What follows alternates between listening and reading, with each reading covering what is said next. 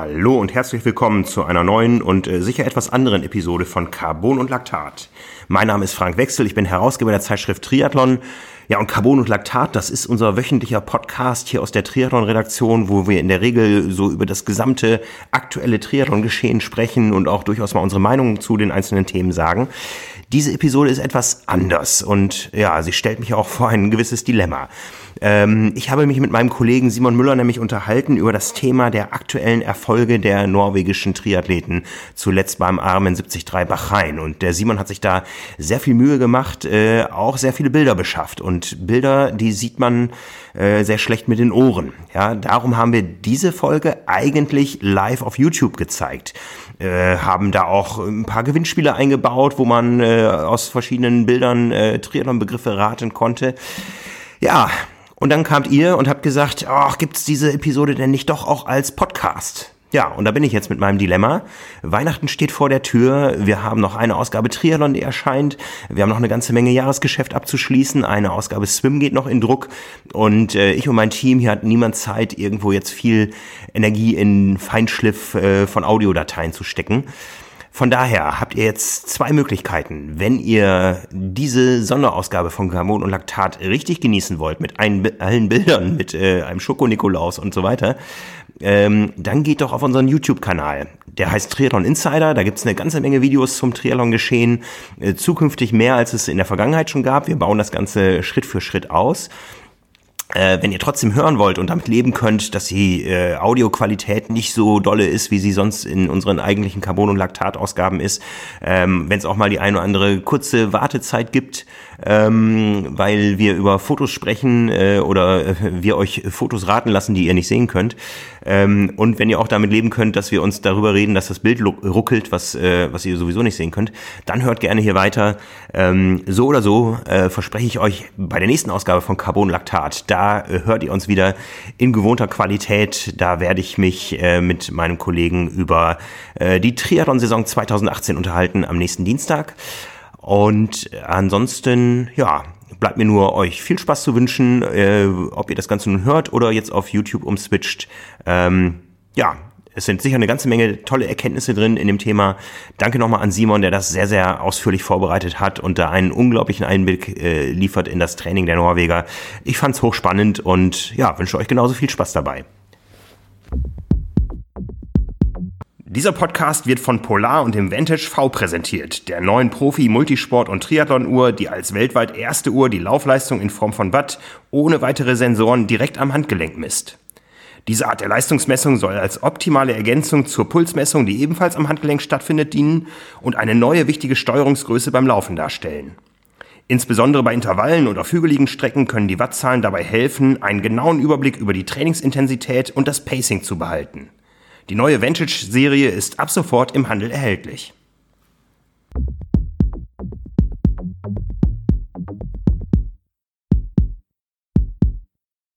Simon, du hast äh, dir viel Mühe gemacht, du hast eine ganze Menge Bilder mitgebracht. Genau.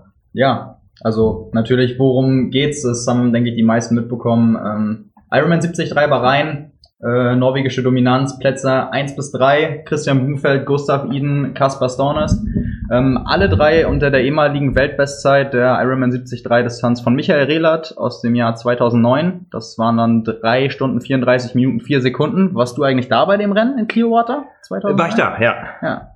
War das damals auch schon, das war ja irgendwie dann die, die dritte WM oder so, da hat das noch nicht so viel bedeutet, so Weltbestzeit und sowas, oder nee. war das damals schon ein Thema? Nein, nein, das war noch kein Thema. Das war auch ähm, von den Bedingungen her, glaube ich, relativ einfacher mit dem Radfahren in äh, Clearwater damals. Also es war ja eine Laufentscheidung und äh, von daher Zeiten und so hatten noch keine Bedeutung. Ja, ist ja im Triathlon sowieso immer schwierig mit den Strecken, ähm, wie du es gerade schon sagst. Es gibt ja immer nur so ja, Hinweise, sage ich mal. Jetzt äh, in den Zeiten von Strava kann man wenigstens nachprüfen, ob die Strecken lang genug waren. Gibt's ja auch immer wieder Diskussionen, hatten wir jetzt auch am, am Wochenende wieder. Äh, wir werden es auch gleich zeigen oder man kann es auch sehen, die Strecken waren äh, exakt vermessen. Ähm, also nicht, nicht zu kurz und äh, dementsprechend war das natürlich sehr beeindruckend, was die da abgeliefert haben. Äh, die Zeiten, Siegzeit von Christian Blumfeld, drei Stunden 29 Minuten, vier Sekunden. Ähm, ja, Gustav Iden nur 21 Sekunden dahinter und äh, Kaspar Storn ist 3 Stunden, 33 Minuten, 31 äh, Sekunden bei der allerersten Mitteldistanz überhaupt und die anderen beiden haben auch erst eine vorher gemacht, äh, die sie jeweils gewonnen haben. Äh, von daher, ja, und es hat sich im Vorfeld auch schon angedeutet. Ähm, Vielleicht, äh, wir haben ja haben ein paar Bilder mitgebracht vom Zieleinlauf unter anderem. Ich bin jetzt dein Regisseur hier, weil ich kann da überhaupt nicht mitreden. du hast ja, ja genau, viel Ich, genau, ich habe ich hab ein bisschen was vorbereitet. Ähm, ja, unter anderem der Zieleinlauf ähm, von, von Christian Blumfeld. Ähm, ja, auf jeden Fall noch genug Energie gehabt zum, zum Jubeln. Und ähm, dann sieht man auch auf dem zweiten Bild äh, das norwegische Podium. Genau, da sind sie ähm, zu dritt und äh, ja, was ich gerade schon angesprochen habe, natürlich extrem faszinierend. Habe ich auch eine, eine Auswertung zugeschrieben, die wir auf unserer Seite noch stehen haben. Jeder, den das äh, noch ein bisschen mehr interessiert. Zum Halbmarathon, äh, eine Stunde 6,57. Ähm, ja, das war natürlich etwas, wo ja, woran lang nicht zu denken war, was eigentlich Jan Frodeno erst so richtig nahbar gemacht hat. In, Der hat die Tür aufgemacht genau. Wir haben darüber gesprochen, magische Grenzen, Four-Minute-Mile, alles was dazugehört. Geht, geht jetzt quasi wieder ums Laufen. Einer macht's vor, andere machen's nach. Ähm, und ja, also wirklich Bereiche, auch, auch Gustav Iden, der eine Stunde sieben, 13 Sekunden gelaufen ist, ähm, alles Bereiche, die ähm, ja vorher nicht denkbar gewesen sind. Und äh, ich habe nochmal die, die Auswertung ähm, mitgebracht oder das, das ein Strava-Screenshot von Christian Blumfelds. Ähm, mal hier. Genau. Halbmarathon, äh, ich habe in der Auswertung nochmal geschrieben, er hat einen Kilometer zu früh angefangen mit der Aufzeichnung, das sieht man auch im, im Pace-Verlauf, äh, ist letztendlich eine durchschnittliche Geschwindigkeit von drei Minuten und zehn Sekunden pro Kilometer für knapp eine Stunde sieben. Also ähm, ja. Das schaffe ich nicht lange. Genau. Das schaffe ich nicht mal drei Minuten und zehn Sekunden. Ja, genau. Also ja, sehr, sehr, sehr sportlich. Ähm, ja, und wie ich gerade schon gesagt habe, es, es hat sich angekündigt, eigentlich über Monate, vielleicht auch schon länger, aber so spätestens äh, in Bermuda dieses Jahr im April hat man ja gesehen, dass da ähm, ordentlich was im Köcher ist. Als die, die drei, die jetzt auch am Wochenende in Bahrain auf dem Podium standen, da auch schon die Plätze eins bis drei belegt haben, nur in einer anderen Reihenfolge. Äh, damals Kaspar Stornes, ähm, dann Christian Blumfeld, dann Gustav Iden. Genau, da sehen wir sie. Und ähm, ja, von. Damals hat noch jeder gesagt, wo kommen die auf einmal her? Ja, wo, wobei man halt sagen muss, ähm, ich glaube, das war so in erster Linie stark auf Kaspar Stornes bezogen, weil den kann, glaube ich, bis vor einem Jahr noch wirklich niemand. Also Christian Blumfeld, das erste, woran ich mich so richtig erinnere, ähm, ist, dass er vor drei Jahren, glaube ich, oder vor zwei Jahren versucht hat bei einem WTS-Rennen und da kannte man ihn eigentlich auch noch nicht, hat er versucht, an Mario Mola dran zu bleiben ähm, beim Laufen raus aus äh, T2. Und da haben dann alle gedacht irgendwie, dass, ähm, ja, kannst, genau, das ist nochmal noch mal Bermuda. Und ähm, ja, da dachten dann alle irgendwie, äh, das, das schafft er doch niemals, so mit Mario Mola laufen und ist dann äh, lang dran geblieben und äh, hat da wirklich auch abgeliefert und haben sich alle gefragt, huch, wo kommt der denn her? Ähm, ja, und da steckt halt viel, viel mehr dahinter äh, wie wir jetzt mal gleich sehen werden. Ich erinnere mich zum Beispiel daran, ähm, mein erster Artikel im Heft über Christian Blumfeld. Ähm, damals hatten wir noch im, im Heft die Kategorie Profitraining und äh, da war die Headline ähm, Träumer mit Weitsicht. Und damals hat er auch schon im Interview mit mir gesagt, ähm, je länger die Strecke, desto besser ist es eigentlich. Und wusste schon, okay, ähm, Ironman 73 Distanz ist eigentlich das, was ich jetzt schon kann und langfristig auch die Langdistanz. Nun haben natürlich alle drei das äh, große Ziel, Tokio zu gewinnen. Ähm, von daher wird sich das wahrscheinlich noch ein bisschen rauszögern, aber ähm, ja, genau. Ähm, aber nicht nur, nicht nur der Erfolg im April hat darauf hingedeutet, weil das war ja immerhin noch ähm, Kurzdistanz, sondern auch die Trainingseinheiten, die die Norweger im Vorfeld gemacht haben. Wo bei, sie bei einer warst du dabei. Ich darf das mal gerade zeigen hier. Äh, genau. Es gibt nicht viele, die mithalten können mit denen. Aber ja, äh, ein wirklich sehr, sehr besonderer und schöner Moment für mich. Genau, es war früh im Jahr. Äh, da komme ich gleich auch noch zu. Und ähm, das ist, ja, es war, wir sind damals Intervalle gelaufen. Das war Forteventura, zehnmal vier Minuten, fünfmal eine Minute. Und ähm, okay. ja, für mich, äh, ich bin 10 mal 3 Minuten gelaufen, nicht 10 mal 4. Also ich bin nicht, ich habe es quasi abgewandelt, weil sonst hätte ich nicht das gleiche Tempo ähm, laufen können.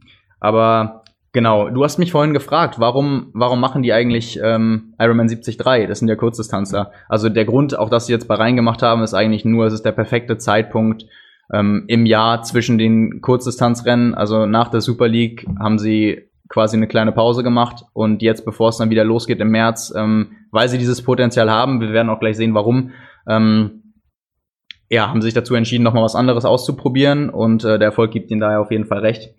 Ähm, genau, was noch auffällig ist, was dann viele auch danach gesagt haben, gerade nach dem Halbmarathon, ähm, krasse Leistung, vor allem bei dem Gewicht. Also wir haben ja auch schon mal gesagt, irgendwie bei uns aus Spaß und so, dicker Norweger. Nun hat der dicke Norweger ganz schön abgenommen. Okay. Wie man äh, sehen will. Ich glaube, es ist Bild 7. Ja. Ähm, ja, also wenn man da mal hinguckt, so dick ist der gar nicht. Aber ein Athlet ist es auch nicht. Oder? Nee, da, aber wenn man mal, wenn man mal schaut, das ist halt wirklich die Körperform. Ja. Also es ist nicht, dass er irgendwie, der hat halt auch kein Fett, wie man ja sieht. Also das ist ja wirklich ein niedriger Körperfettanteil. Ähm, aber das sah auch nicht immer so aus. Von daher, der ist ordentlich in Form gekommen. Ja. Auch was die Komponente angeht. Also vorher hat er 78 Kilo gewogen, was wirklich sehr, sehr viel ist, gerade für, für die Laufleistung. Also das stimmt schon. Äh, jetzt sind es wahrscheinlich zwei bis drei Kilo weniger, würde ich mal schätzen. Ja. Ähm, Ich wollte mal kurz einwerfen, ihr könnt gerne eure Fragen stellen an, an Simon äh, zu dem Thema oder auch zu anderen Themen nachher, wenn wir noch Zeit dafür haben. Erstmal reden wir jetzt über die Norweger, aber fühlt euch herzlich eingeladen. Ähm, wir sehen das hier, glaube ich, etwas verzögert. Also wir sind so live as live can be. Ähm, ja, wir, wir sehen uns da. Ich hatte eben schon den Eindruck, dass wir so ein bisschen verzögert hier ähm, auf die Antwort, auf die, auf die äh, Chats äh, reagieren können, aber fühlt euch frei. Simon. Genau. Ähm, ja, kommen wir dazu, was äh, quasi hinter dem ganzen System steckt. Äh, nämlich in erster Linie ein Name und das ist äh, Arild Zweiten. Das ist der Trainer der Norweger. Du kennst Leute. Äh, genau, ich, ich kenne Leute. Die Frage kam jetzt auch tatsächlich, ähm, ist ja auch eine berechtigte Frage. Und ja, der hat eine ganz interessante Geschichte. Wir können es wir können's mal zeigen, ähm, wie das angefangen hat. Das ist dann, glaube ich, das neunte Bild. Sollte eigentlich auch das achte sein, aber ich glaube, das ist. Mal, da ah ist ja, ja. Mhm. genau, genau. Das äh, ist schon ein paar Jahre her. Da sieht man auch gerade Laktatmessung. Ähm, der hat nämlich mit Christian Blumfeld angefangen zusammenzuarbeiten, äh, als Christian Blumfeld 17 Jahre alt war. Das war 2011. Und ähm, vielleicht zu der Geschichte von Ariel Zweiten selbst. Ähm, der hat über 30 Jahre Triathlon aktiv gemacht und war auch Teil der Nationalmannschaft äh, in den frühen 90er Jahren. Und äh, wie das ganze Trainerdasein zustande gekommen ist, ist eigentlich, der hat bei Polar gearbeitet in äh, Finnland 2002 und war dann an der Entwicklung von Herzfrequenzsensoren quasi mit beschäftigt und anderen Analysetools. Und dann ist er auf die, selbst durch seine sportliche Vergangenheit auf die Idee gekommen, ähm, zu coachen, hat dann mit Age-Groupern angefangen und ähm, hat dann 2010 Nachwuchsathleten gesucht ähm, in Norwegen. Und das hat er, damit, darüber habe ich mit Christian Blumfeld mal gesprochen, das ist eine ganz witzige Geschichte. Der hat quasi bei Nachwuchsrennen und nicht mal im Triathlon, weil zu der zu dem Zeitpunkt war Christian Blumfeld auch noch ein Schwimmer. Der hat im ganzen Land über Ergebnislisten ähm, Nachwuchstalente gesucht, die das Potenzial haben, später Weltklasse-Triathleten zu werden. Also der hatte immer diese Vision, mit äh, 15, 16, 17-Jährigen die zu suchen und ähm, daraus eine richtige Teamgemeinschaft zu formen, die über Jahre hinweg es schaffen kann, ähm, ja, die Weltklasse zu erreichen, was ja jetzt letztendlich auch geglückt ist. Und ähm, ja, wie gesagt, er hat mit äh, denen angefangen zu arbeiten oder mit Christian Blumfeld, als er 17 war. Also das sind jetzt auch schon äh, sieben Jahre, äh, ein, ein ziemlich großer Zeitraum und ähm, ein ziemlich langer Zeitraum. Und äh, was er selbst auch mal gesagt hat, Christian Blumfeld war jemand, der äh, halt vom Schwimmen kommt und auf diese strukturierten Reize nach kürzester Zeit schon sehr gut reagiert hat. An anderer Stelle wurde auch schon mal gesagt, ähm, dass der eine sehr gute genetische Veranlagung in Bezug auf V2 Max hat. Also der hat einfach unglaublich, eine unglaublich hohe Sauerstoffaufnahme, was ihm dazu gute kommt. Und ähm, ja, dann darauf kommen wir aber gleich nochmal zu sprechen. Ähm, ja, und dann hat dieses ganze Projekt ähm, norwegische, eigentlich inoffizielle Nationalmannschaft ähm, Fahrt aufgenommen und aus diesen 25 Athleten sind dann am Ende auch welche übergeblieben, weil ähm, es ist dann so geworden, dass der Verband das mitbekommen hat und der ist dann auf äh, Ariel Zweiten zugegangen und hat gesagt, hey, ähm, wenn du das quasi machst, wir sind begeistert davon, willst du dann auch nicht offiziell Nationaltrainer werden? Und da hat er natürlich gesagt, klar, mache ich. Und dann haben sie ihm die Verantwortung übergeben und dann ist er offizieller ähm, Nationaltrainer und äh, Sportchef für Triathlon geworden. Und ähm, ja, das Interessante ist auch tatsächlich, zu dem Zeitpunkt hatte er keine Trainerausbildung und eigentlich keine wissenschaftlichen Hintergründe. Das hat er sich alles dann angeeignet, weil er einfach äh, in, in, Interessanter Weg. ja, das ist halt, der hatte in erster Linie diese Motivation, das zu machen und diese Vorstellung und hat sich danach damit beschäftigt, wie man denn da hinkommen kann. Und hat dann auch angefangen, diesen großen Trainerstab aufzubauen, der jetzt gerade vorhanden ist. Und ähm, ja, letztendlich war es dann so, dass aus diesen 25 jungen Athleten ähm, diese Gruppe, die mal gestartet ist im jungen Alter, sind jetzt vier übrig geblieben. Drei davon waren am vergangenen Wochenende auf dem Podium. Ähm, genau, es sind Christian Blumfeld, Gustav Iden, Kaspar Stornes und noch Jürgen Gunnarsson. Ähm, ja, also Arbeit über Jahre, wie man daraus sehen kann, ähm, ein strukturierter Weg. Und ähm, ja, vielleicht dazu was dann oder als nächsten Schritt, wenn man jetzt halt auch erstmal weiß, weil das ist, glaube ich, so vielen verborgen geblieben, wer steckt eigentlich dahinter, wer trainiert die und, und was machen die. Also man kann das zwar alles offen sehen, die teilen auch alles bei Strava, das weiß halt nur auch nicht jeder. Ähm, auf jeden Fall der Kopf dahinter, seit vielen Jahren äh, jemand mit einer großen Vision, Ariel Zweiten.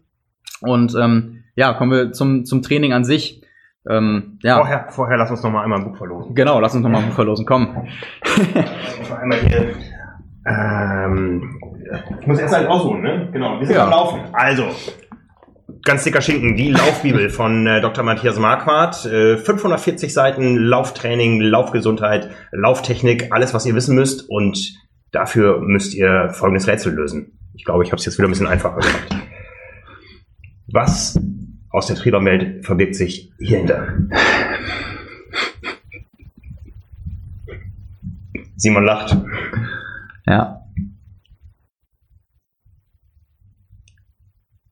So, jetzt weiß ich nicht, wie groß unsere Latenz nach draußen ist. Ich habe noch nichts gesehen, aber wir machen, jetzt sehe ich es auch auf dem Live-Bildschirm, der draußen zu sehen ist und warte auf die ersten Lösungsvorschläge. Im Zweifelsfall können wir es ja auch kurz wirken lassen und schauen dann, wer was dazu zu schreiben Genau, hat. genau. Und wir gehen dabei zurück auf die Bilder.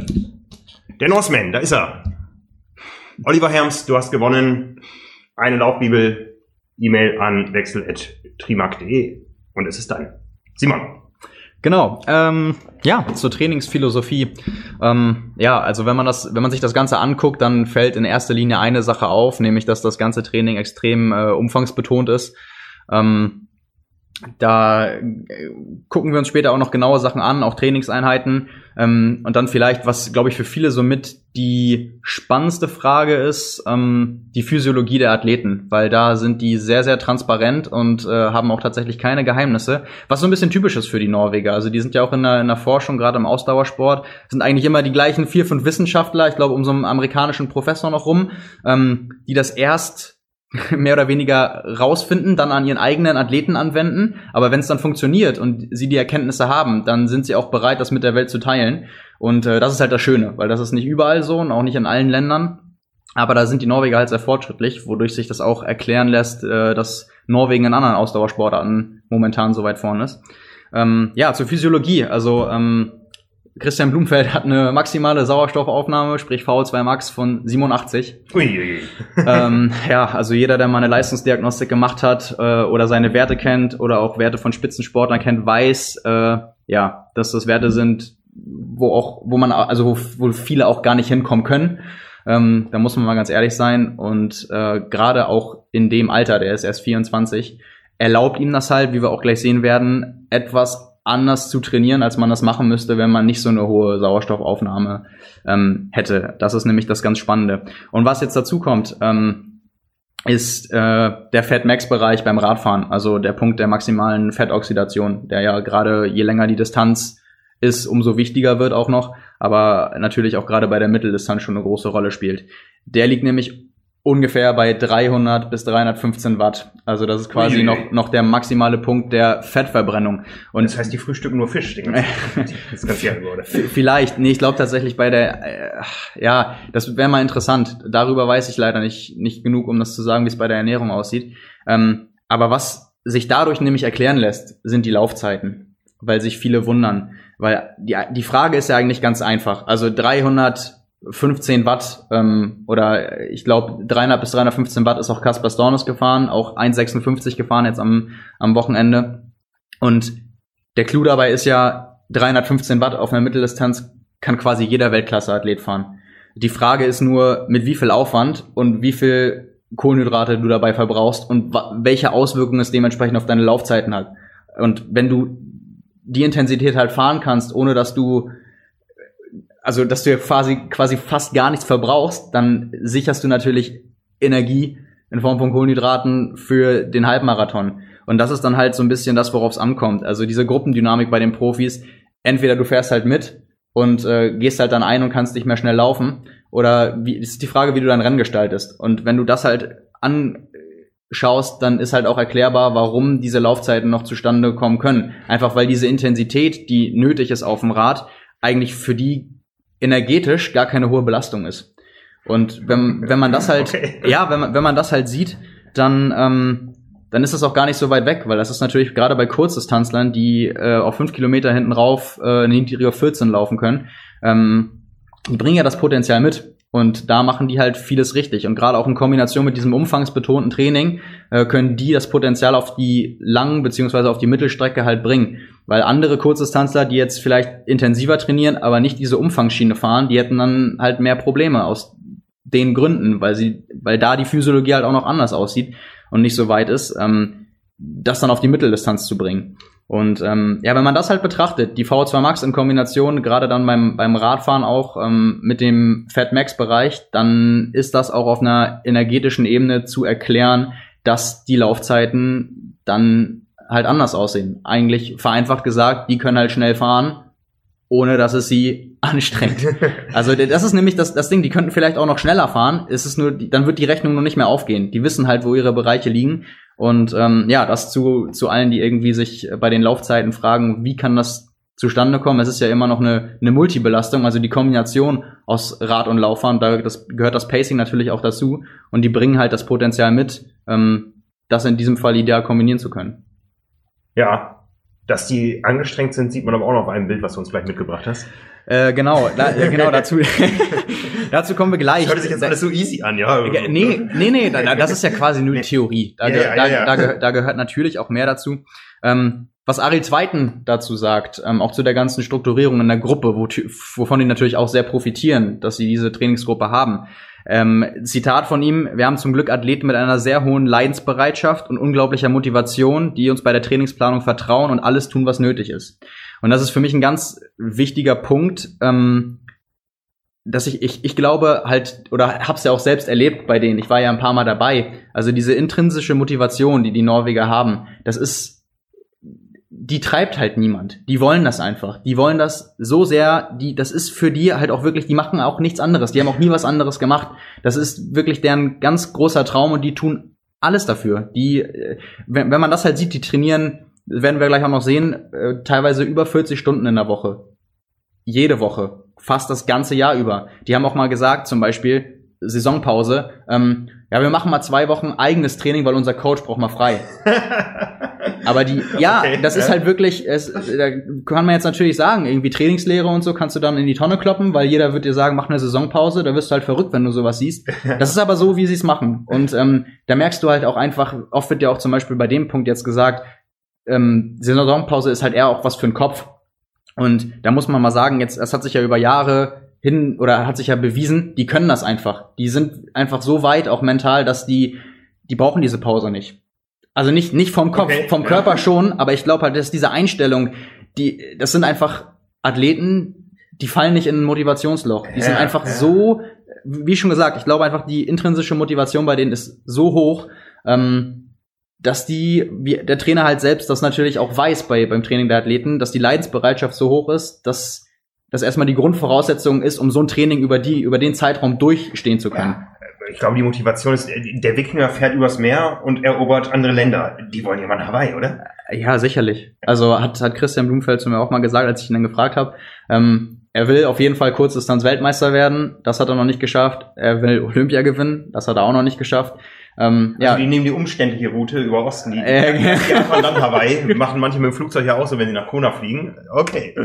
Genau, ja, also das ist wirklich spannend, wo das mal hinführen wird. Gerade auch mhm. Hawaii mit äh, Hitze und so. Ähm, das, ist, das ist auch noch ein Punkt später, weil in Tokio wird es auch unglaublich heiß sein und die fangen jetzt schon an, sich darauf vorzubereiten. Weil wie man gerade schon merkt, äh, einer der größten Punkte ist, die überlassen nichts dem Zufall. Und ähm, vielleicht als, als, als, als Vergleich, ähm, weil einer vorhin auch schon in den Kommentaren geschrieben hat, äh, Vergleich zu den Ingebrigtsens, zu den drei Brüdern aus Norwegen, die momentan die Leichtathletik so dominieren. Da ist es nämlich umgekehrt. Da äh, ist, ich habe ja gerade von intrinsischer Motivation gesprochen, also der eigene Wille, der einen antreibt. Äh, die Ingebrigtsens haben mittlerweile eine Fernsehsendung, die man auf YouTube auch sehen kann. Und wenn man sich das anschaut, dann merkt man, dass da von vorn bis hinten der Vater hintersteckt, der in einem im Alter von drei bis vier Jahren quasi wollte, dass seine Kinder Superstars werden. Und der hat Videos gemacht, wie die mit fünf Jahren auf Skiern oder auf, auf Roller Skates vor der Schule durchs Parkhaus bei minus fünf Grad fahren und hat sie quasi mehr oder weniger dazu getrieben. Und die haben diese Motivation quasi, ich will mal vorsichtig sagen, angelernt bekommen. Okay, okay. Ähm, aber da war halt jemand, der stand dahinter und hat gesagt, ihr macht jetzt, ne? Und dann hat man so mehr oder weniger Gefallen daran gefunden, wahrscheinlich ja. auch durch den Erfolg, weil wenn man was gut kann, dann will man das weitermachen. Aber da war es halt umgekehrt. Bei denen stand nämlich niemand da, die wollen das halt wirklich von sich selbst. Also das ist so ein ja, bisschen ja. Der, der Unterschied da. Apropos machen, kommt das nächste Foto von dir oder von mir? Äh, das, das, das, das zehnte Foto? Oder? Na, möchtest du oder soll ich wieder ein Buch verlosen? Ey, du, du komm, verlos noch mal ein Buch. Ja, du hast das wir so sind beim Thema Motivation. Ich habe das Buch Siegen ist Kopfsache hier dabei. Äh, Vorsicht, so blendet es nicht. Siegen ist Kopfsache. Ein Buch, was ähm, nur im weitesten Sinne ein Mentaltrainingsbuch ist. Es ist also kein trockener Stoff, sondern es sind äh, eine Menge Beispiele aus der Weltspitze verschiedener Sportarten. Ähm, da geht es darum, was unterscheidet den Sieger vom Zweiten. Das ist meistens nicht die Physiologie, sondern der Kopf. Und darüber geht es in diesem Buch. Und das verlosen wir. Jetzt muss ich gerade mal gucken, was wir hier haben als nächstes Bild. An den, der das hier errät.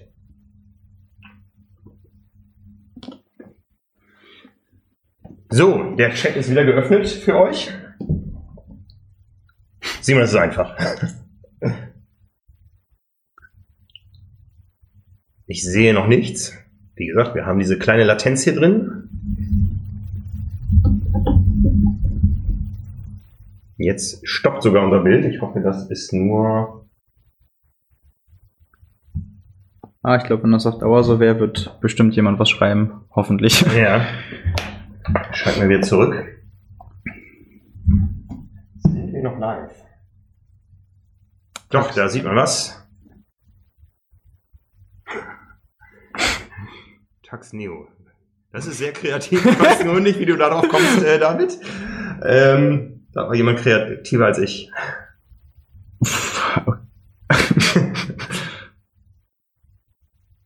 da ist er! Ja. Ja, also, aufgelöst. Es geht um Sanders. DS. Simon lacht sich schlapp. Und gewonnen hat dieses Buch der Defalco 13. So, wir sind wieder da. Defalco, wie auch immer dein echter Name ist, dieses Buch gehört dir. Und Simon, wir kommen zu deinen Bildern. Genau. Ähm, ja, gerade über die, die Motivation gesprochen. Ähm, nette Anekdote dazu, ähm, nämlich auch die mentale Komponente. Äh, wenn man Christian Blumfeld beim Laufen sieht, wie wir es gerade auch eben schon mal einmal gesehen haben, der kann sich nämlich so richtig einschenken. Und äh, ja, dazu gibt's eigentlich eine, eine nette ja, eine Anekdote. Ben Canute, ähm, der Ironman 73 Vize-Weltmeister von 2017 und der vierte aus diesem Jahr, ähm, wurde mal gefragt, wer denn seine sportlichen Vorbilder sind. Ich glaube, das war bei Bob Babbitt ähm, im Interview in San Diego.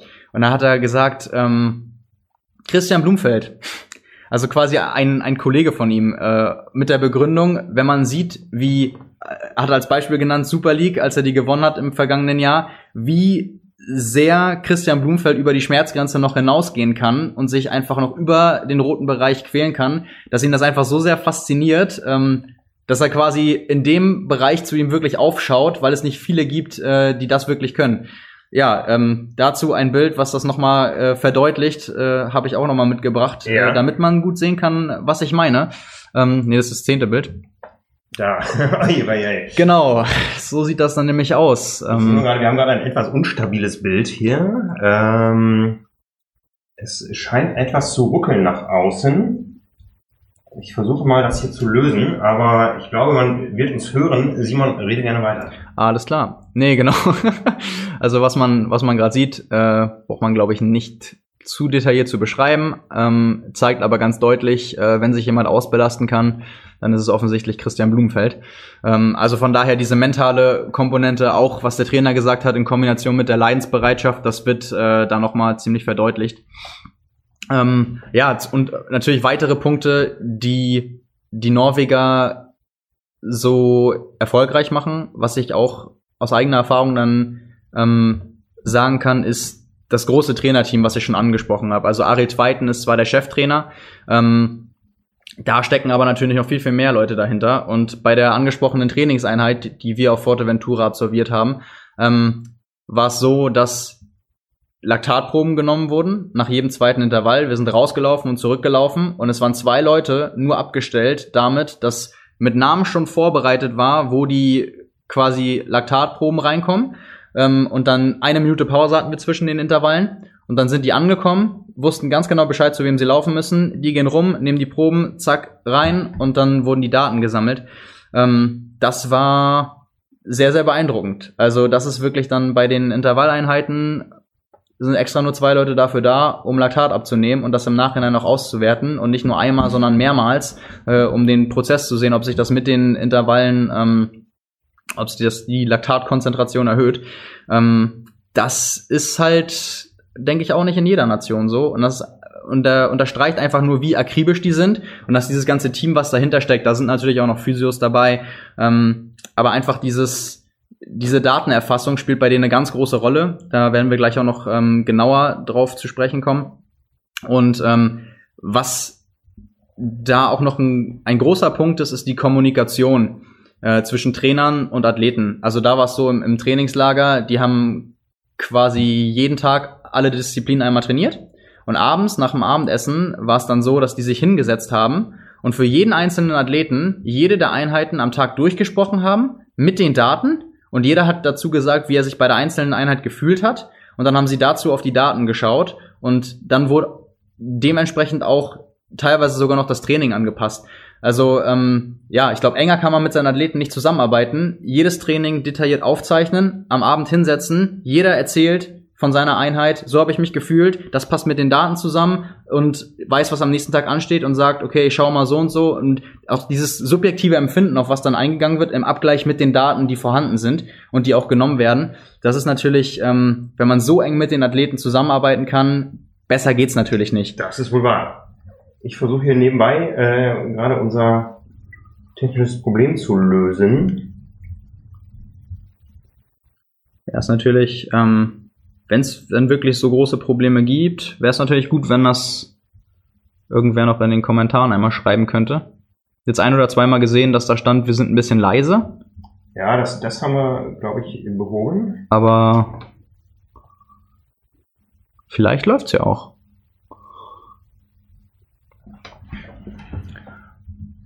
Willst du einmal schauen oder? Ja, ich, äh, wir sehen ja da auch, dass es ruckelt. Wir sind gleich wieder für euch da. Ähm, Sekunde. Nee, wir haben ein Ruckelbild. Das tut uns leid. Ähm, ich versuche mal einmal gerade hier. Wir müssen jetzt eigentlich hier auf dem allerschnellsten Netz sein, was es hier gibt. In Hamburg. Da ist es.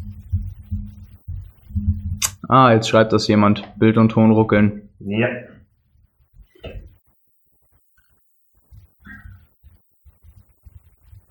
Nee, Lautstärke passt.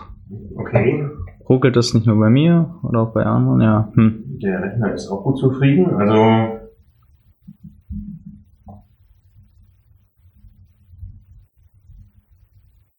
ja. Ich sehe hier weiterhin, also uns sehe ich hier gut, aber auf dem Live-Bild sehe ich Verzögerung. Verzögerung. Ähm, Ton ist top, Bild nicht so. Aber das ist immerhin was. Ähm, da fragt noch einmal der Gewinner vom Gewinnspiel eben, wie die E-Mail-Adresse ist, unter genau, der er das Buch bekommt. Äh, und die Deko steht auch, genau. die Deko steht hier auch, ja. Ähm, bin gerade etwas überfragt. Sieht alles gut aus hier von den Werten, woran auch immer es gerade liegt. Ähm, Die Deko ist klasse. Wenigstens etwas. Das ja, freut uns natürlich. Schauen wir mal, was da passiert.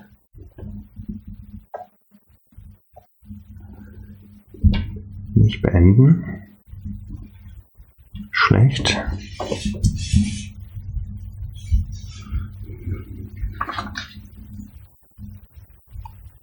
So, da sehen wir wieder ein ruckelfreies Bild. Ja. Ich glaube, wir sind wieder ruckelfrei auf Sendung. Wir haben hier gerade mal ein bisschen versucht, das Ganze zu optimieren. Und wie ich sehe, scheint das auch zu laufen. Das heißt, um die Leute wieder abzuholen, na, jetzt sehe ich doch ein stehendes Bild. Tja. Aber wenn man uns hört, ich meine, die Leute sind ja. vom Podcast gewöhnt, dass sie unsere Stimmen hören und uns nicht sehen, ähm, machen wir wenigstens so weiter.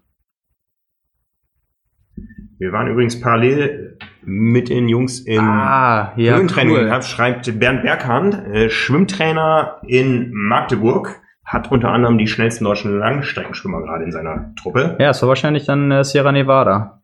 Dazu habe ich gleich auch noch was. Ähm, läuft. Läuft. Ja, wir machen jetzt einfach weiter. Genau, wir machen weiter. Und dann schauen wir. Genau, äh, ja, weiter zur Trainingsphilosophie. Äh, wir waren stehen geblieben beim Austausch zwischen äh, Trainern und Athleten. Und ähm, ja, zum nächsten großen Punkt, der eigentlich mit die wichtigste Rolle bei den Norwegern spielt, das ist ähm, die Intensitätskontrolle im Training. Also was ich gerade schon meinte mit den Laktatproben äh, bei den Trainingseinheiten, das ist allerdings auch nicht alles, ähm, was sie machen. Äh, insgesamt ist das auf oder beruht die Trainingssteuerung auf vielen Diagnostiken. Also sowohl vorm Trainingslager wird was gemacht, ähm, Rad und Lauf, um dann zu gucken, wie man sich mit der Zeit anpasst, vor Wettkämpfen, um das Pacing zu bestimmen, zwischendurch. Ähm, das ist halt ein, sehr wichtiger und großer Aspekt, den die sich äh, auch erlauben können. Und ähm, ja, darauf beruht quasi die ganze Trainingsplanung. Und ähm, das, äh, das Witzige ist, dadurch, dass Ariel Zweiten aus der Herzfrequenzsensorherstellung von Polar kommt, ähm, hat das mal nur so angefangen am Anfang, als äh, die Athleten quasi nur noch oder erst Junioren waren, dass die nur mit Herzfrequenzsensoren gearbeitet haben und das Ganze hat sich dann ausgeweitet. Ähm, mittlerweile nutzen die Wattmessung beim Radfahren, das ist nicht so spektakulär, das machen die meisten. Sie nutzen allerdings auch Wattmessung beim Laufen, auch bei den Leistungsdiagnostiken. Und zu den beiden Sachen haben wir auch Bilder mitgebracht. Ähm, Denkt an das Buch. Wie das Wattmessung beim Laufen. Genau. Ähm, Dieses ist vergeben. Genau, dann habe ich auch äh, zu den Diagnostiken zwei Bilder mitgebracht. Das äh, müssten, glaube ich, Bild 11 und 12 sein. Genau, da sieht man ähm, Laufleistungsdiagnostik mit Spiro und am Bildschirm gleichzeitig äh, die Wattzahlen bei der verschiedenen Intensität. Also das ist mittlerweile, da ist man äh, so weit, zumindest in Norwegen, dass man mit den Daten mittlerweile auch was anfangen kann. Ähm, als ich im Trainingslager mit denen war, hat äh, Christian Blumfeld erzählt, da sind, waren die noch nicht so weit, dass sie die Daten interpretieren konnten. Da haben sie quasi jemanden gehabt, der, also die sind alle mit einem, die nutzen Stride-Sensor dafür, ähm, sind sie alle mit einem Stride-Sensor gelaufen und sie hatten einen Trainer, der sich quasi nur damit beschäftigt und die Daten dann ausgewertet hat. Ähm, also da waren sie noch nicht so weit, haben erstmal gesammelt, um dann zu gucken, wofür ist es gut. Jetzt ist man offensichtlich da angekommen, dass man es bei der Diagnostik auch noch misst. Also ähm, ja, vielleicht läuft es echt mal darauf hinaus, dass man das auch besser pacen kann. Auf jeden Fall, äh, was man festhalten muss, ähm, sie nutzen es. Sie nutzen alles, was es gibt. Sie wollen die Wissenschaft und alle Fortschritte, die auf dem Markt sind, äh, für sich mehr oder weniger entdecken und zu schauen, kann man daraus was machen. Und äh, selbst wenn dabei rauskommen sollte, dass man da vielleicht nicht so viel mit anfangen kann, wie er hofft, dann haben sie es probiert und ich glaube, das ist auch einfach ein wichtiger Punkt. Die sind äh, bereit dazu, neue Sachen auszuprobieren und die haben die Leute dafür, die sich damit beschäftigen können und wollen und äh, die das auch interpretieren können. Das ist halt natürlich auch extrem wichtig, dass man mit den ganzen, mit dieser riesigen Datenmasse auch was anfangen kann. Und ähm, ja, da gibt's offensichtlich die richtigen Leute zu. Ich weiß nicht, haben wir noch das, äh, das elfte Bild? Äh, nee, sehe ich hier gerade nicht. Ist das im anderen Ordner drin? Nee, eins fehlte davon. Also kann ich nicht mit dienen. 11 bis 20. Ja, ist aber auch nicht so schlimm. Ähm, genau. Dann äh, zu, den, zu den weiteren Punkten bei der Intensitätskontrolle ist, dass sie auch ähm, Muskeloximetrie messen, also die Sauerstoffsättigung in der Muskulatur. Ähm, auch etwas, was noch nicht so vermehrt gemacht wird. Ähm, und was halt ein ganz interessanter Ansatz ist, Ähm, was ich gerade schon meinte, sehr umfangsbetontes Training. Ähm, schaut man sich die Einheiten der Norweger bei Strava an, dann sieht man unter anderem, dass die Dauerläufe ähm, ganz oft langsamer als fünf Minuten pro Kilometer sind, wo man sich fragt, äh, jemand, der in einem 73 äh, 1,6 Halbmarathon laufen kann, was soll das? Ähm, ja. Die fünf Minuten schaffe ich auch, den Halbmarathon nicht. Genau, ganz, ganz einfach. Ähm, Ari Zweiten vertritt die Philosophie, dass bei den lockeren Einheiten die Athleten im Idealfall unter 1 Millimol pro Liter, also Laktatkonzentration, bleiben sollten. Wo unser Eins dann wirklich sagen muss, ähm, also das ist bei den meisten so ungefähr das Ruhelaktat, wenn du zur Leistungsdiagnostik gehst. Ähm, das, äh, ja, aber darauf ist es halt ausgerichtet und dementsprechend machen sie die ganzen äh, langsam oder lockeren Einheiten halt wirklich, wirklich locker. Also das ist, ähm, das ist unglaublich. Das kann, das können die meisten von uns wahrscheinlich alles mitmachen. Ähm, aber interessant wird's dann halt, wie sich das Training zusammensetzt. Ähm, was zum Beispiel, wenn wir gerade bei Laktatzahlen äh, sind, ähm, da ist zum Beispiel der Punkt, die, sie, sie wissen von den ganzen Diagnostiken, dass Christian Blumfeld beim Laufen ungefähr eine Konzentration von 2,5 bis 2,6 Millimol hat. Und dann ist die Schlussfolgerung von Arit Weiten, Christian Blumfeld läuft keine Intervalle, die quasi eine höhere Belastung hervorrufen. Also der ist einfach quasi nie über diesem Punkt, den er im Wettkampf auch erreicht. Ähm, das ist eine Philosophie, die nicht viele vertreten. Ja. Ähm, das wird man aber gleich sehen, dass darauf das ganze Training ausgerichtet ist. Also es ist quasi ein sehr sehen ist ein gutes Thema. Ich glaube, wir sollten mehr Bilder zeigen, weil immer wenn man uns sieht, dann ruckelt es. Okay. ähm, gut, schauen wir mal. Ähm, das ja, also äh, man kann auf jeden Fall festhalten, seitdem diese ganzen Analysemöglichkeiten da sind und man äh, und sie das Maximum daraus machen, dass man VO2 Max kennt, anaerobe Schwelle, Laktatkonzentration bei verschiedenen Intensitäten und Geschwindigkeiten, ähm, arbeiten sie halt sehr kontrolliert in der Trainingssteuerung und Planung. Und ähm, die Intervalle, was ich gerade meinte, äh, wir werden gleich sehen, das ist kein klassisch polarisiertes Training, ähm, weil die Intervalle sich quasi alle im Schwellenbereich bewegen. Was ich gerade meinte, diese Konzentration, die du im Wettkampf hast, darüber hinaus soll es nicht gehen. Ähm, und das können sie sich quasi nur erlauben, da schließt sich so ein bisschen der Kreis vom Anfang, dass die Athleten schon eine unglaublich hohe VO2 Max haben. Also jemand, der eine VO2 Max von 87 hat, der braucht quasi kein klassisches VO2 Max Training machen, weil was will der da noch ausweiten? Der hat so eine hohe, genau, der hat so eine hohe Sauerstoffaufnahme. Ähm, da ist einfach nicht so viel zu holen. Und deswegen ist dieses Prinzip, was die Norweger äh, haben, auch nicht für jeden anwendbar. Weil jeder von uns oder jeder Age Grouper hat, würde ich jetzt mal behaupten, eine zu niedrige VO2 Max. Also für den wird sich ein anderes Training lohnen. Aber wenn man äh, da schon so weit ist, dann muss man halt auch anders trainieren. Und ähm, ja, da ist einfach diese Trainingsintelligenz über Jahre da gewesen, zu sagen, wir bauen diese Kapazität erstmal auf, weil die haben nicht immer so trainiert, die sind nicht mit so einer VO2 Max geboren worden, aber da wurde halt mit Weitsicht gearbeitet. Da wurde gesagt, ähm, wir brauchen diese Kapazität zuerst, ähm, weil das einer der wichtigsten oder in dem Fall der wichtigste Faktor ist und ähm, so nach dem Motto, dann schauen wir weiter. Und jetzt sind die Athleten alle in der Lage, dass sie eine unglaublich hohe Sauerstoffaufnahme haben und jetzt verlagert sich dementsprechend der Trainingsschwerpunkt. Ähm, wir haben auch gleich Beispieleinheiten mitgebracht, ähm, wo man das sehen wird. Ähm, ja, aber vielleicht, um, um gleich den, den Kreis nochmal zu schließen bei der Trainingsphilosophie. Ähm, wir haben jetzt hier gerade äh, Höhentrainingslager, wurde in den Kommentaren schon angesprochen. Das machen die im Schnitt zweimal im Jahr, jeweils so acht Wochen. Ähm, und ja, wenn man, man merkt auch jetzt gerade schon, die Vielzahl der Punkte, die ich schon angesprochen habe, da wird einfach nichts offen gelassen. Also da wird äh, auch Höhentraining ausgereizt und äh, da sind da sind sie auch wirklich eine der ersten, würde ich sagen, die einfach diese Kombination hinkriegen aus den neuesten Erkenntnissen, aus der Trainingsplanung, aus der Interpretation und äh, einfach an allen Stellschrauben zu drehen, die man heutzutage irgendwie kennt. Und ähm, ja, wenn wir jetzt da noch mal ein bisschen tiefer in das Training reingehen, hm, das waren ja gerade eher so grundsätzliche Punkte in der Trainingsphilosophie. Ähm, das Training selbst vielleicht ähm, ist auf eine gewisse Weise polarisiert, aber nicht im klassischen Sinne. Also so wie man das irgendwie von, von Seiler kennt. Ähm, quasi kein Schwellenbereich, sondern entweder totale, total hohe Intensität oder sehr niedrige. Wir sehen, hier, wir sehen hier nochmal ein Bild, ähm, wie da gemessen wird im Training. Genau, das ist tatsächlich aus der Einheit, ähm, die ich mit denen gemacht habe. Daniel Eilers, unser Ex-Kollege, liebe Grüße, wenn du das siehst, äh, hat da Fotos gemacht.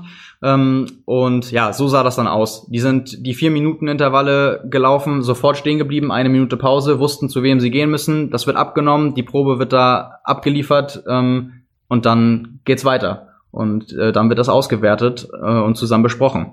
Ähm, genau, zum, äh, zum Training, genau, ähm, polarisiert nicht im klassischen Sinne. Ähm, es gibt eine Parallele, nämlich dass sehr viel Intensität ähm, stattfindet, die im niedrigen Bereich ist, also Low-Intensity-Training. Ähm, ja, aber der, wie gerade schon angedeutet, der Unterschied ist halt, dass die andere Seite nicht so hoch ist, wie es sonst im klassischen polarisierten Training der Fall ist. Also dass die Intervalle quasi im Schwellenbereich stattfinden und nicht im VO2 Max Bereich. Ähm, warum das auch so ist, also der Kritikpunkt von äh, Ariel Zweiten ist, äh, er sagt, die, die meisten norwegischen Studien zum polarisierten Training wurden bei Cross-Country-Skifahrern durchgeführt und da sind die Rennen deutlich kürzer und intensiver als im Triathlon und er sagt halt, dieses Prinzip macht Sinn, aber es muss für den Triathlon adaptiert werden. Und ähm, genau das haben die quasi mit diesem Prinzip gemacht. Und ähm, da ist man halt auch wieder bei Trainingsintelligenz, dass, dass die genau geschaut haben, wie können wir das für uns optimieren, wo sind unsere Athleten, welche Voraussetzungen bringen die mit, welche Grundvoraussetzungen haben wir und an welchen Stellschrauben können wir noch drehen, um besser zu werden. Und das ist halt bei denen nicht im VO2 Max Bereich, sondern äh, das Potenzial ist da eher im Schwellentraining.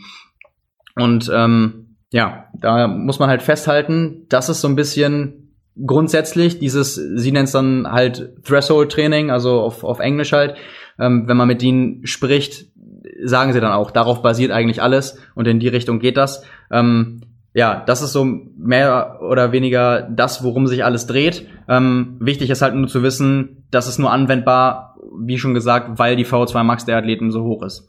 Ähm, wir haben mal eine Trainingswoche mitgebracht von den Athleten, die auch dann, ähm, wo man dann sagen muss, äh, das ist allerdings aus quasi der Vorbereitung für die Kurzdistanz. Wir kommen gleich noch auf das spezifische Training für Bahrain äh, mit einigen Einheiten zu sprechen, aber so sieht ähm, sehen einige Tage oder eine Woche dann aus, ähm, wenn die Athleten im Trainingslager sind und für die Kurzdistanz trainieren.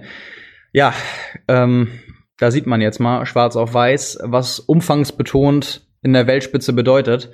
Ähm, ja, da kommen nämlich ein paar Stündchen jeden Tag zusammen ähm, ja, also das ist wirklich die, das Schöne ist ja, die Norweger sind da sehr transparent, die zeigen das, die sagen auch, wenn man sie fragt, äh, darf man das zeigen? Klar, zeigt es.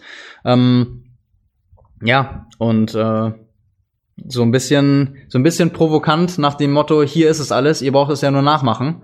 Ähm, ja, ich, da, wie schon gesagt, in der Woche kommen die gut und gern mal auf über 40 Stunden aktive Trainingszeit. Also das ist das, was wirklich dann umfangsbetont bedeutet.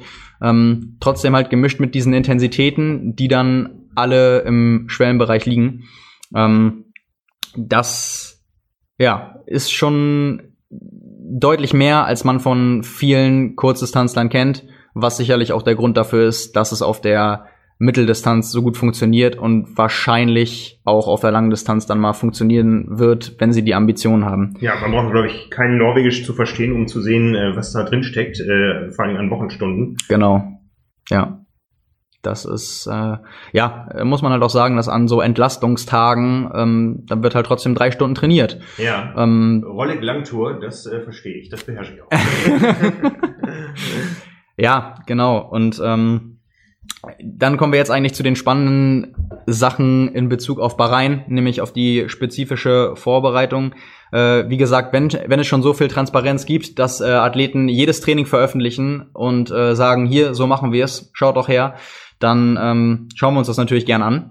Vorher, vorher mache ich noch einen, ja? Ja, komm, so. mach, noch, mach noch einen. Machen wir noch Bilderrätsel. Also, ich habe hier noch drei Bücher. Wir gehen weil wir heute darüber reden, äh, auf die Mitteldistanz gleich nach Bahrain. Äh, wir haben ein Buch gemacht. Manu Birkes, die auch schon live hier auf unserem Kanal war, am 10. Januar, wenn ich äh, recht informiert bin, auch wieder live sein wird hier mit Zugseiltraining. Die hat ein Buch geschrieben zum Thema Mitteldistanztraining.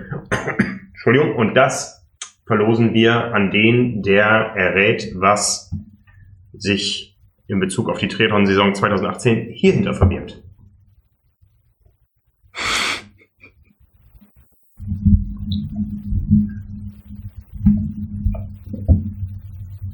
Da sind wir wieder. Ich glaube, es ist äh, ja, eines der einfacheren Rätsel des heutigen Abends. Ähm, ich sehe, es ist inzwischen auch auf dem Livestream angekommen und bin gespannt, wer als erster rät, auf was wir hier hinaus wollen.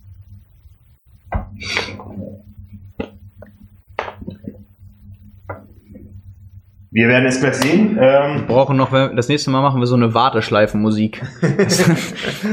genau. Das Ruckeln tut uns leid. Äh, nein, wir sind nicht in der Xterra-Serie und auch nicht beim Kreuzband. Soll ich es nochmal zeigen? Da ist es nochmal.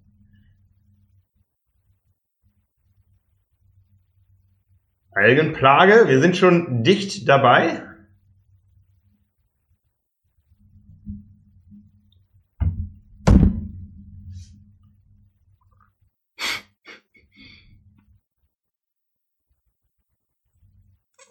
Die Blaualge. Sebastian Zeller, den bringst du das mit, äh, das Buch.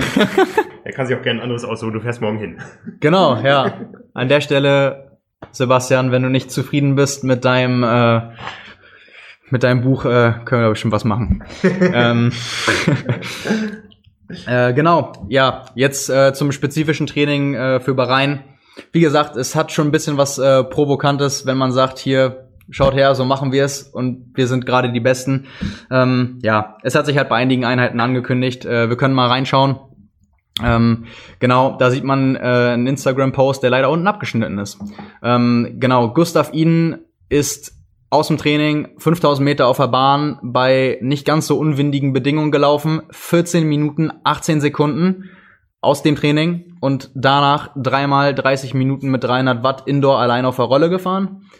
Ähm, das ist bei 30 bis 40 Stunden Training in der Woche ähm, sehr, sehr sportlich. Ähm, und da merkt man dann auch schon, wenn man das vorher gesehen hat, ja, da konnte man einfach damit rechnen, dass sowas auf einen zukommt und äh, was einen da auch an gerade Laufzeiten erwarten wird. Ähm, Genau, machen wir direkt mal weiter.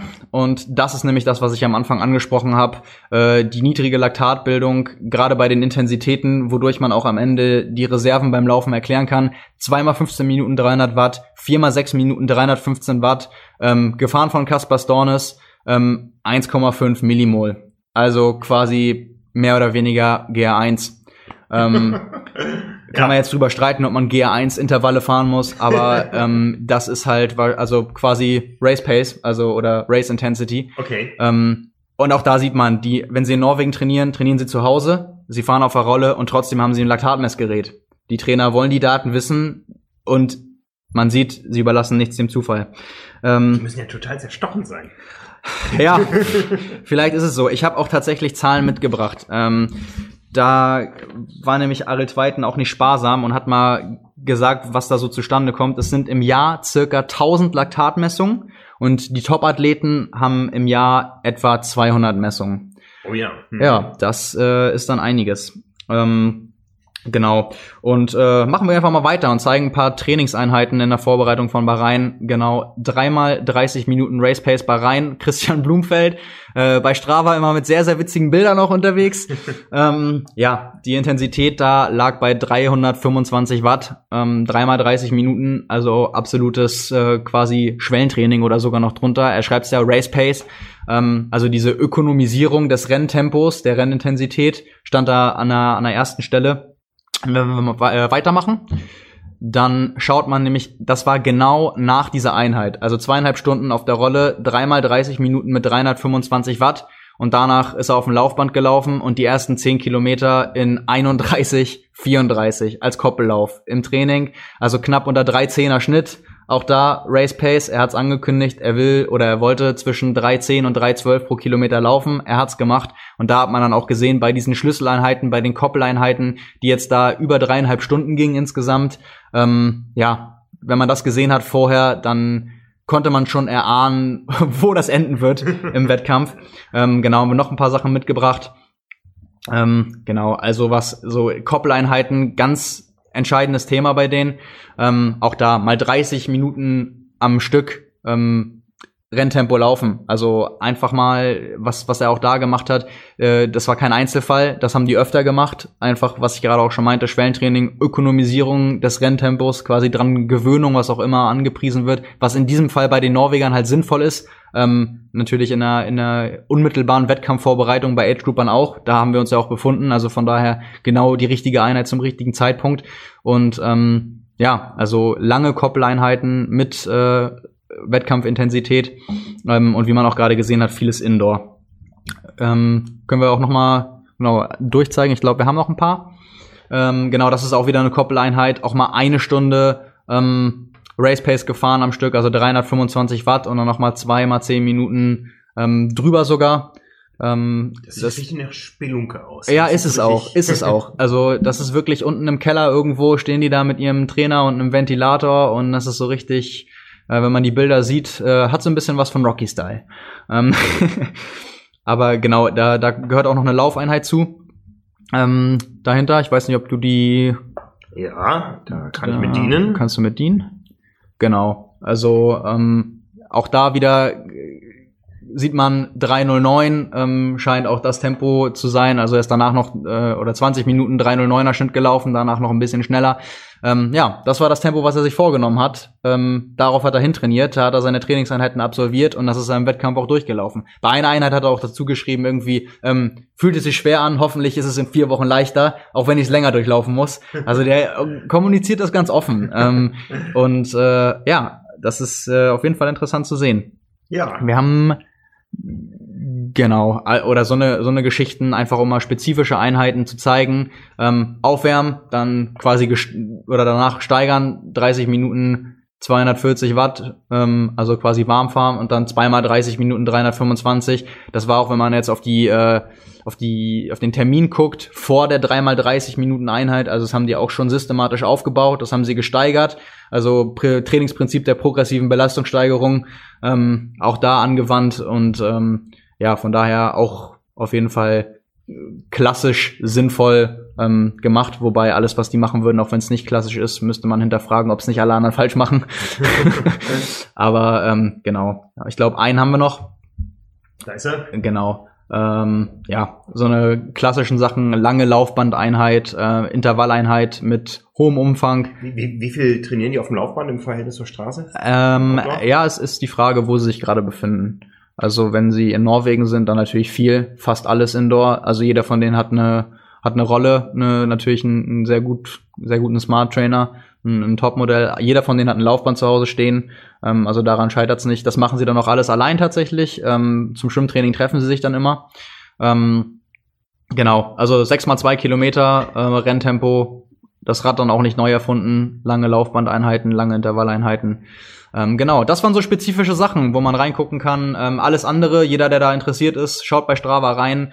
Ganz viel Umfang mit ganz niedriger Intensität, äh, nichts Spektakuläres, aber wenn die Jungs mal loslegen, dann kommen sie halt auch in Bereiche. Da, da, da, das ist so der Schlüssel. Da kann jeder was raus lernen, ja? Ja, äh, das ist, also ich glaube, was halt wichtig ist für jeden, um, um das mitzunehmen, ist eigentlich tatsächlich, dass man es dass man versteht, was steckt dahinter, warum ist das so, warum können die das, aber dass man es nicht nachmachen sollte, weil ähm, diese Kapazität, die bringen wir einfach nicht mit. Ähm, und da muss man diese Voraussetzungen erstmal setzen können, um das Trainingsprinzip dann im Nachhinein so adaptieren zu können. Ähm, aber genau deshalb ist es halt interessant zu sehen, wie es gemacht wird, wenn dieses Potenzial vorhanden ist und dass man das halt dann auch äh, anders gestaltet und nicht einfach stumpf weitermacht und dass man halt durch diese diese, diese Kontrolle und äh, durch diese Möglichkeiten, die man hat, das Training auch individuell immer wieder anpassen kann. Und ähm, Jetzt habe ich noch was, äh, jetzt haben wir mal eine Trainingswoche gesehen, spezielle Einheiten gesehen. Jetzt habe ich auch noch was zum Schwimmen, Rad- und Lauftraining jeweils. Und vorher verloren wir noch mal ein Buch, ja? Genau. also, ich habe, wo wir gerade dabei waren, dass äh, die, das Training neu geschrieben werden muss. Ich hoffe nicht dieses Buch, es war anstrengend genug, das Ganze zu entstellen. Über 500 Seiten Triathlon-Training äh, von einer ganzen Menge guter Autoren äh, die Triathlon-Bibel und dieses Buch gewinnt derjenige, der zuerst errät, was sich hier verbirgt.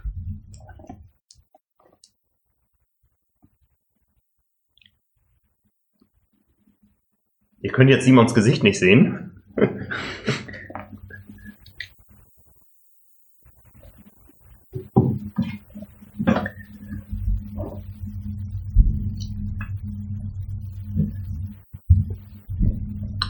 Jetzt könnte Simons Gesicht wieder sehen und Mein wir warten auf die Lösung. Ja, mein, mein Gesicht. Sebastian eben- Zeller schreibt noch Funktionsreserve at its best. Das kann man wohl sagen. Ja.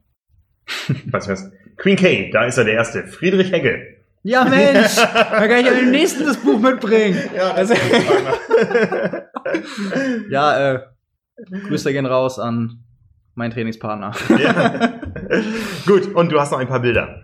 Genau, ich habe auch noch Du wolltest aufs Schwimmrad- und Lauftraining im Speziellen eingehen. Äh, genau, Schwimmtraining. Ähm, jetzt werden wir noch mal ein bisschen spezifischer. Äh, 35 bis 45 Kilometer in der Woche werden geschwommen. Auch da viel mit niedriger Intensität. Es ist im Schnitt mehr, als es viele auch Kurzdistanzler gerade machen. Ähm, merkt man 35 bis 45 Kilometer äh, kann man sich ungefähr ausrechnen, äh, wie viel das pro Einheit sein muss.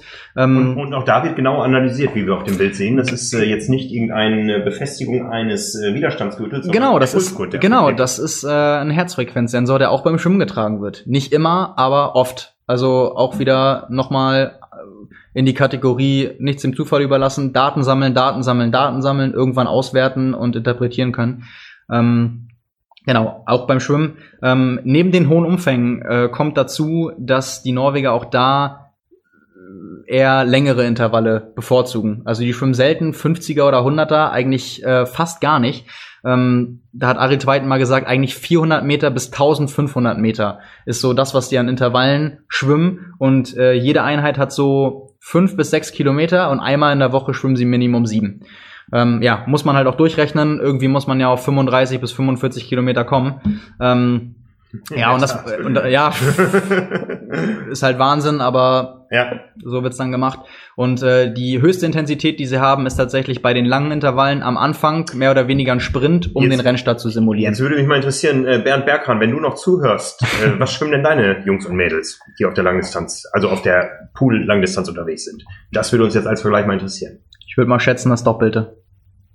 Ja, ich glaube auch, da kommen wir relativ dichte dran. Ja, Ja. aber interessant wird's natürlich, äh, wenn man das Ganze in Kombination noch mit dem Rad- und Lauftraining betrachtet, denn da sieht's halt ähnlich aus. Ja, Ähm, also auch Radtraining. Äh, du hast ein Bild dazu, das fand ich sehr spannend, weil das Genau. ist mal äh, Smart Training oder Indoor Training ganz anders. Genau, ähm, ja, was man halt da sieht, ist, dass wenn das Training indoor stattfindet, und da muss man auch wirklich unterscheiden, wenn, wer das vielleicht wiedererkennt, ähm, da wurde auch die Leistungsdiagnostik beim Laufen gemacht, aber das wird nicht nur zur Diagnostik genutzt, sondern da absolvieren die tatsächlich Trainingseinheiten auch.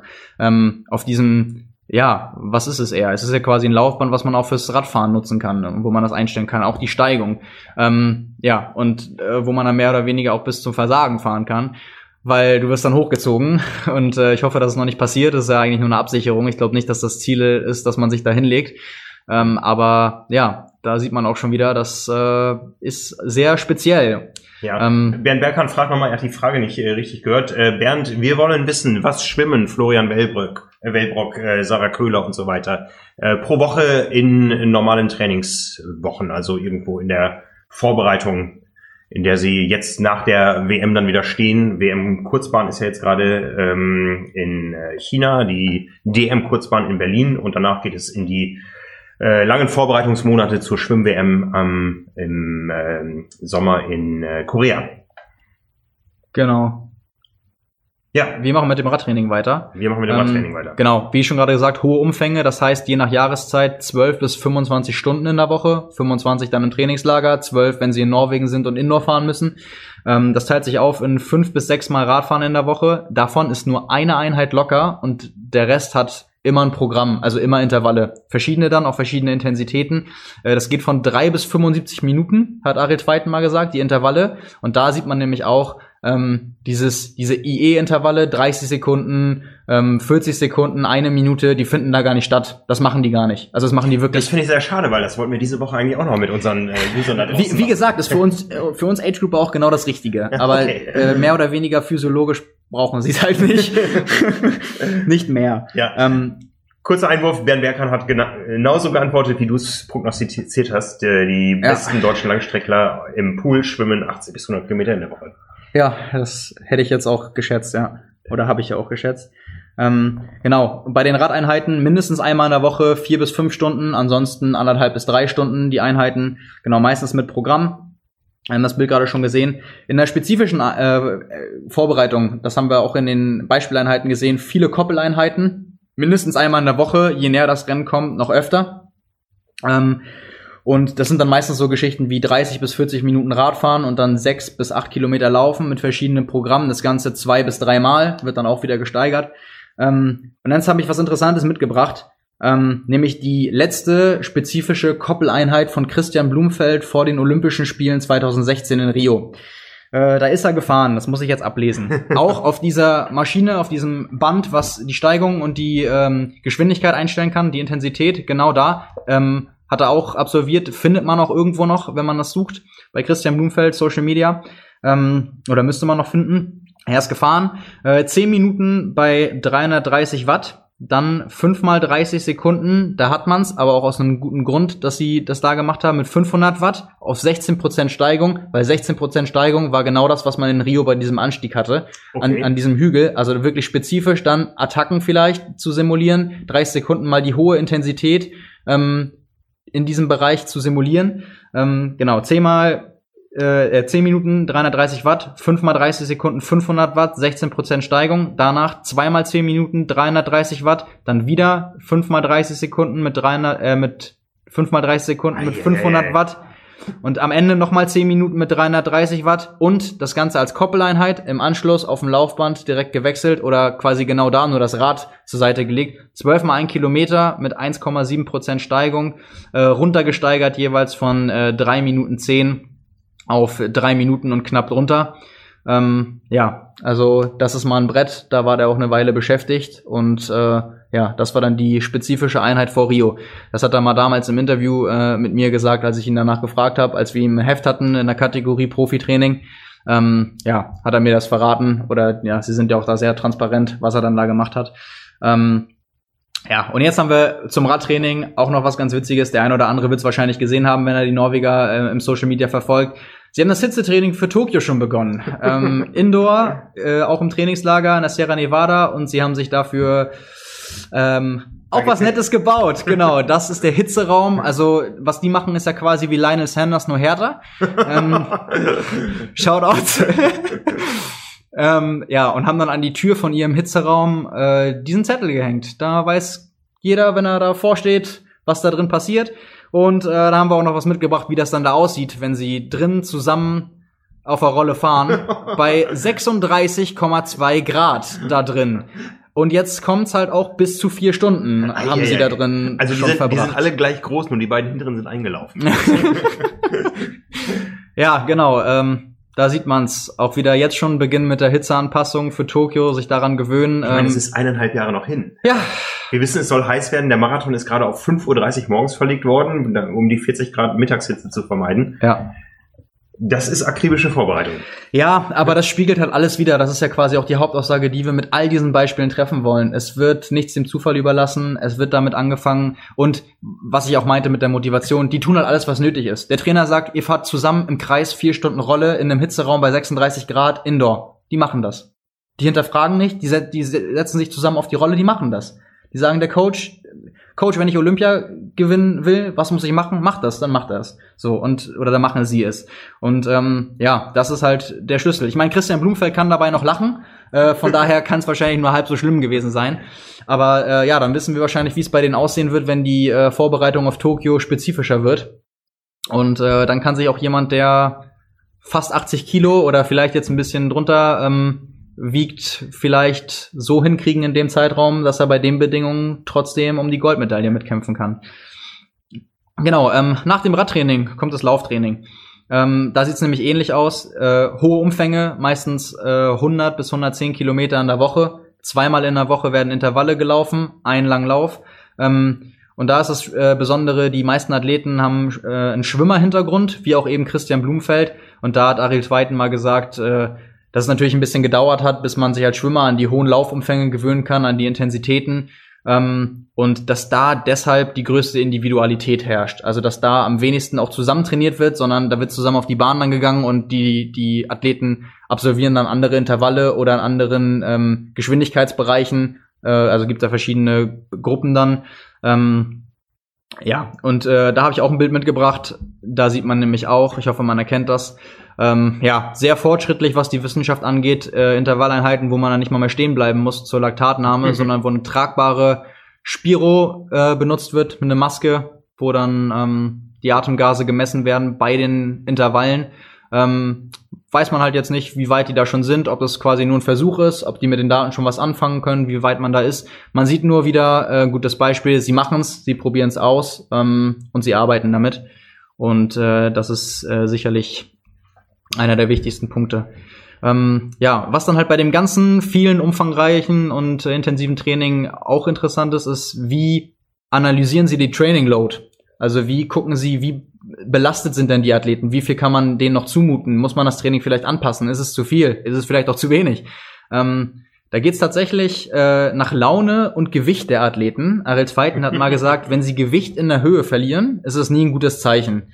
Und da muss man dann gegensteuern. Also ähm, nicht alles ist dann, äh, es muss nicht dann immer kompliziert sein. Es ist dann auch einfach mal äh, die Kommunikation und dann, hey, irgendwie, ja, ich habe schlechte Laune irgendwie und ich äh, wiege auch weniger und mir geht's generell nicht so gut, dann wird darauf auch reagiert.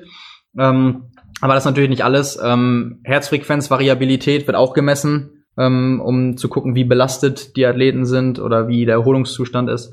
Ähm, was ich schon angesprochen habe, Muskeloximetrie, ähm, was auch sehr, sehr interessant ist, Blut- und Urinproben mehrmals in der Woche zu verschiedenen Zeitpunkten. Also ja, die überlassen wirklich nichts dem Zufall.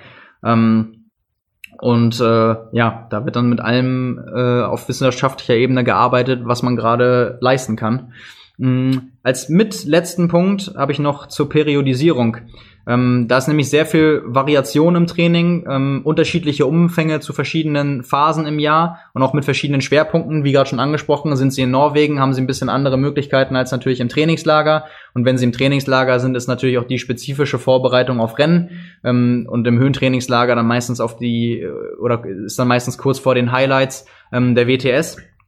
Wenn sie aber im Trainingslager sind, dann haben sie eine feste Struktur. Das ist nämlich das, was wir in der Trainingswoche, die wir gezeigt haben, auch schon mal gesehen haben.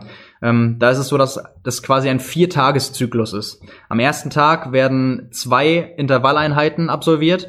Ähm, am zweiten Tag wird dann ist er dann quasi ist das der Tag mit der längsten mit dem oder mit dem meisten Umfang ähm, lang und locker äh, wenig Intensität dafür lang. Am dritten Tag ist dann wieder ein Tag mit zwei Intervalleinheiten und der vierte Tag ist dann quasi ein halber Ruhetag. Wird dann trotzdem, haben wir ja gesehen, drei Stunden trainiert, aber die Hälfte des Tages ist dann mal vielleicht, vielleicht mal ausschlafen oder so oder äh, morgens trainieren und den Rest des Tages freimachen. Ähm, der Zyklus wiederholt sich dann. Ähm, ja, man hat ja auch dann an der Trainingswoche gesehen, so viel mit frei ist dann trotzdem nicht. Ähm, aber es ist ganz, äh, ganz interessant zu sehen, dass sie bei der Periodisierung diesen Zyklus im Trainingslager immer haben, einfach weil da dann mehr oder weniger kein tägliches Leben drumherum stattfindet, keine Woche, wie wenn sie in Norwegen sind, sondern dann wirklich totaler Fokus auf das Training. Und da haben sie für sich halt, wie Ariel Zweiten sagt, rausgefunden, dass das am besten funktioniert. Ähm, genau, der letzte Punkt, nachdem wir ja wirklich jetzt irgendwie alles äh, sehr aufgedröselt haben, ähm, die technischen Hilfsmittel. Wir haben vieles schon gesehen. Ähm, sie laufen mit dem Stride-Sensor. Vielleicht können wir noch mal das allererste Bild zeigen. Bild 1, mit dem wir eingestiegen sind, das Zielbild. Ähm, genau, sieht man auch unten am Fuß. Äh, Stride-Sensor wird auch in den Wettkämpfen benutzt. Das kann man leider aus den Strava-Daten nicht rauslesen. Ähm, aber ja, auch im Wettkampf angewandt. Wahrscheinlich nicht im Pacing, noch nicht im Pacing. Ähm, aber die Daten gibt es. Die Daten werden auch im Wettkampf aufgezeichnet. Äh, die laufen alle damit. Was äh, vielleicht wenige oder vielleicht auch keine oder keiner weiß, ist, ähm, die nutzen beim Schwimmen Triton-Wear. Ich weiß nicht, ob du davon schon mal gehört hast. Nein, ehrlich gesagt nicht. Das ist ein Sensor am Kopf hinter der Brille, der okay. deinen Zug quasi analysiert. Also sowas wie erfasst Frequenz, Zuglänge, äh, berechnet daraus die Effizienz. Und ähm, ja, das, wenn du das Ding aufsetzt und das misst, kannst du auch zum Beispiel bei den verschiedenen Intervallen halt messen, irgendwie, wenn sich deine Zuglänge ähm, verändert. Also wenn du müde bist und eine schnell, also ne, ja. wenn dein Zug nicht mehr so effizient ist, wenn du mehr Züge pro Bahn brauchst als gewohnt, ähm, das kann man daraus auch alles auswerten. Das ist natürlich auch viel Kleinkram und Arbeit. Ähm, aber das nutzen die, also diese beiden Sensoren. Sehen wir das auf dem Schwimmbild? Nein, das sehen wir es nicht. Ja, da, doch, das könnte tatsächlich sein. Ich sehe es gerade von hier nicht, dass der das hinten an der Brille befestigt. Also es ist quasi ein Sensor, So, ja, der auf ja. der Rückseite am Kopf genutzt wird. Und das sind die beiden Sachen, die sie beim Schwimmen benutzen. Herzfrequenzmessung und ähm, halt äh, diesen Triton-Wear-Sensor. Ähm, genau, ja. Also das, Grundsätzlich eine Technologie, die im Kommen ist. Da gibt es auch eine Forschungsarbeit hier an der Uni Hamburg. ja, Ähm, in der Praxis gesehen habe ich es aber auch noch nicht. Ja, ich habe es in der Praxis auch noch nicht gesehen, weiß nur, dass sie das nutzen, kenne die Mhm. Theorie dahinter. Ähm, genau, diese beiden Sensoren nutzen die halt quasi immer. Ja. Ähm, ja, und dazu kommen die ganzen Sachen, die wir schon gesagt haben. Ne? ja. Also Sean Felix Günther schreibt uns noch, dass Christian Blumenfeld ihm geschrieben hat, dass er drei bis vier Dosen Red Bull am Tag trinkt. ja, ähm, das scheint auch zu stimmen. Okay. Also wenn man das immer mal sieht, äh, so auch gerade bei Instagram in den Stories, wenn die morgens unterwegs sind, ähm, dann äh, ist da auch mal ein Bild irgendwie 5.30 Uhr und Red Bull-Dose am Öffnen ähm, oder bei den Einheiten. Man sieht das immer wieder, auch bei seinen Strava-Bildern irgendwie ähm, ist das mal zu sehen. Äh, kommt natürlich dazu, dass er von denen gesponsert wird und äh, etlichen ähm, etlichen Jahresvorrat da hat und nicht darauf angewiesen ist, äh, die Dinger zu kaufen. Von daher wird er sie wahrscheinlich auch nutzen. Aber ähm, ja, wie viel das jetzt ist, kann ich nicht beurteilen, aber man sieht's halt immer wieder, dass der das trinkt, regelmäßig und viel. Das ist natürlich jetzt, äh, ich glaube, Ernährung ist so ziemlich der einzige Punkt, zu dem ich jetzt nichts äh, rausgesucht habe. Da Oder gerade die Frage dazu von Holy Holy, ob wir da auch Einblick haben. ich habe ein bisschen halt einen Einblick aus den Erfahrungen, die ich hatte, als ich mit denen mal am Tisch saß. Ähm, und das war quasi, dass die ein erstes Frühstück hatten vorm Schwimmen um 6 Uhr morgens, äh, sich da alles reingezogen haben und dann noch mal ein zweites Frühstück und aus dem Pool direkt zum Buffet gelaufen sind, damit sie es noch äh, geschafft haben, bevor ein Plaitas äh, das Buffet geschlossen hat. Ähm, was man halt so ein bisschen weiß oder mitbekommt, ist, dass sie dann nicht sehr akribisch sind, sondern dass sie eigentlich viel und gerne tatsächlich essen. Ähm, also auch immer da wieder. steckt ja noch Potenzial. Ja, da steckt, da steckt, glaube ich, in der Tat noch viel Potenzial. Ähm, also man sieht auch immer wieder so Bilder, was weiß ich, von Sandwiches oder so bei Trainingseinheiten. Christian Okay, Blumfeld okay. pfeift sich auch hier und da Das macht sie wieder menschlich. viele, ja, das macht sie wieder menschlich, ja klar. Aber äh, auch eh so Schokoriegel und sowas ähm, äh, tauchen da auch immer wieder auf. Aber kann man sich ja auch ausrechnen, wenn man äh, 45 Stunden circa plus minus in der Woche trainiert, was für ein Energieumsatz das ist. Ja. Und äh, die sind halt auf dem äh, ja, auf dem Trichter, dass die das halt möglichst schnell auffüllen und äh, es nicht so drauf ankommt mit was. Also da ähm, ist vielleicht am ehesten noch das äh, Optimierungspotenzial. Ähm, ja, also von denen ist keiner Vegetarier oder Veganer oder macht Low Carb oder so. Die essen äh, viel und gern. ja, Ja, ansonsten in Bezug auf die Norweger habe ich, glaube ich, jetzt ganz schön viel gesagt und äh, habe mir auch bei der Recherche echt viel Mühe gegeben, auch nochmal alles rausgekramt, was mir Ari Zweiten selbst mal gesagt hat auf Forteventura, was mir Christian Blumfeld mal gesagt hat, äh, die paar Anekdoten, die, an die ich mich noch erinnert habe, äh, worüber wir da auch geredet haben.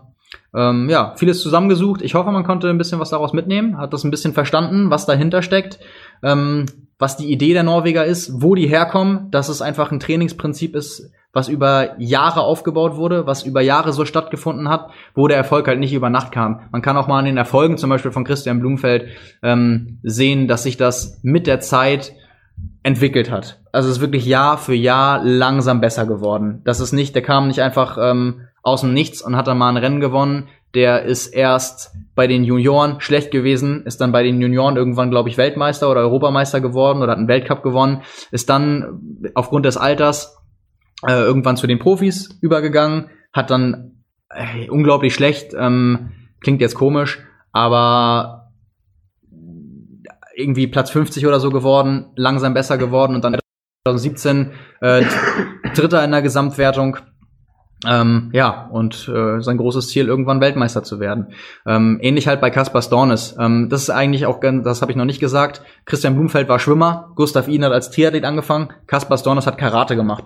Ähm, Okay. Der hatte halt gar keinen Ausdauersport-Hintergrund, hat dann aber relativ früh gewechselt. Ich glaube, der war 15, ähm, hat dann auch direkt mit dem Programm angefangen, einfach weil er diese Veranlagung auch hatte, die der Trainer gesehen hat. Und der war zum Beispiel im Laufen von Anfang an viel talentierter als Christian Blumfeld. Der ist bei Einheiten teilweise ihm schon weggelaufen. Ähm, also da war auch Talent vorhanden und das wurde dann auch einfach frühzeitig erkannt. Das ist natürlich ein grandioser Job von den Trainern, die das erkennen, die das umsetzen und die das für die Athleten individuell richtig planen. Ähm, aber all das, was wir jetzt gesagt haben, das ist halt äh, sehr wichtig zu berücksichtigen und äh, ich kann es nicht oft genug sagen, nicht jetzt irgendwie äh, zu Strava gehen und die Einheiten nachtrainieren, weil das wird erstens nicht klappen, was die Werte angeht. Und das ist wahrscheinlich auch nicht unbedingt das Sinnvollste für Ja. jeden individuell, was man machen kann und wird auch nicht zu den bestmöglichen Resultaten führen. Ja, apropos zusammen mit den Trainieren, Clemens äh, fragt hier noch, wie kam es denn überhaupt zu dem gemeinsamen Trainingslager von dir mit den Norwegern? Ja, äh, das ist eigentlich mehr oder weniger durch äh, Zufall entstanden. Ich habe Christian Blumfeld kennengelernt letztes Jahr beim Ironman 73 Bahrain, ähm, den er ja auch schon gewonnen hat. Also quasi genau vor einem Jahr ähm, bei der Pressekonferenz. Ich habe ein Interview mit ihm gemacht ähm, und dann kamen wir so ein bisschen ins äh, Plaudern. Danach, nach der Berichterstattung, habe ich dann noch mal mit ihm irgendwie geskypt fürs Heft, für diese Geschichte, die ich gerade angesprochen habe bei uns. Ähm, und dann hat er erzählt, dass äh, wann sie wo im Trainingslager sind. Und dann haben wir, das war dann aber Zufall, das haben wir nicht irgendwie davon abhängig gemacht, ähm, war ich ja mit meinem Kollegen Daniel Eilers äh, auch auf Forteventura und dann zufällig zur gleichen Zeit. Und einfach, weil ich dann schon den kurzen Draht hatte, habe ich äh, Christian bei WhatsApp geschrieben, irgendwie, wann, seid ihr noch da zu dem Zeitpunkt? Ähm, hat er gesagt, ja klar. Und äh, dann ja, habe ich dann gefragt, was macht ihr denn so, was trainiert ihr wann? Dann hat er mir seinen Trainingsplan geschickt und hat gesagt, wann immer du willst, komm dazu. Und dann bin ich äh, ein paar Mal mit denen locker gelaufen und habe halt diese Intervalleinheit gemacht. Äh, saßen wir auch noch äh, ein, zwei Mal mit denen zusammen. Und ja, das war sehr aufschlussreich und sehr nett und für mich natürlich was unglaublich Besonderes, weil ich bin natürlich äh, Triathlon-Journalist, aber ich bin auch äh, Triathlet mit ganzem Herzen und äh, das ist natürlich jetzt dann zu sehen, äh, dass ich mit denen gelaufen bin, wo das alles noch nicht so durch die Decke gegangen ist und jetzt am Wochenende, dass genau die drei Leute ähm, da dann das Podium äh, besetzen und wo ich ja auch dann vorher schon in dem Podcast angekündigt habe, ist es eigentlich absehbar, was die können und was die auch zeigen werden. Ähm, ja, freue ich mich natürlich auch persönlich, dass ich mit solchen Leuten mal trainiert habe. Das ist fast, fast die perfekte Überleitung zu unserem letzten Gewinnspiel. Ich habe hier noch, äh, ich habe hier noch einen Triathlon-Kalender 2019. Und wer den demnächst an seiner Wand hängen haben möchte, der muss noch das letzte äh, Bild oder Worträtsel lösen. Hier ist es.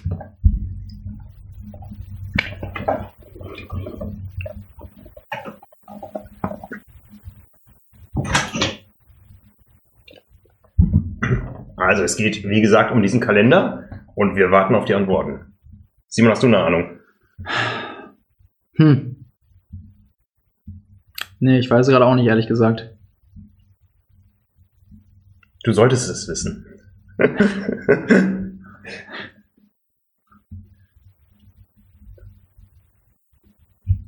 ich blende es nochmal ein.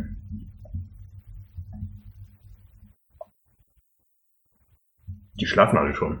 Ja. Wir haben das auch, man, wenn man selbst spricht, vergisst man auch immer so die Zeit. Es ist, auch, es ist spät geworden. Es ist spät geworden.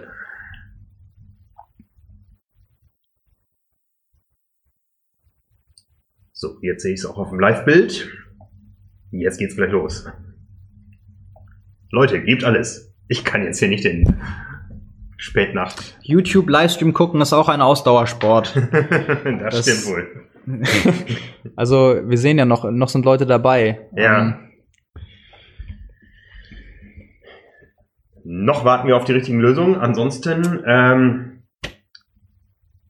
ja, wären wir so langsam auch am Ende. genau. der heutigen etwas anderen Episode von na, Canyon. Nicht ganz, nicht ganz. Ich meinte was anderes. Aber keine schlechte Idee. ja, keine Ahnung, Jungs. Bernd, Bernd, danke, dass du so treu dabei bist heute. Konntest du was für deine Schwimmer herausziehen aus dem Ganzen, was Simon hier erzählt hat? Das ist mal eine interessante Frage. Nur wenn sie irgendwann nach ihrer ersten Laufbahn noch Triathleten werden wollen. Weißt du, was ich gleich mache? Ich gehe hier zwei Etagen tiefer. Da sitzt nämlich die elektronische Schaltzentrale der Telekom und da gehe ich mich beschweren über dieses lausige Internet, was wir seltsamerweise nicht zu haben scheinen hier. Ja. Wir lernen dazu, ähm, falls es noch mal geben sollte. Bei der nächsten Weltbestzeit sind wir dann noch besser aufgestellt. Genau. Ansonsten, nächste Woche machen wir wieder normal Podcast, Carbon und Laktat. Genau. Eine Woche haben wir noch vor Weihnachten. So wie gehabt es. am Dienstag. Und äh, wir werden in den nächsten Tagen nochmal mit euch swiften. Ebay ist. und Bernd schreibt, unser Training sieht recht ähnlich aus. Ihr lasst das Radfahren und Laufen weg, ne? Also ich. Simon. Ich blende es nochmal ein. Also e eBay, finde ich, sollte den Zuschlag kriegen.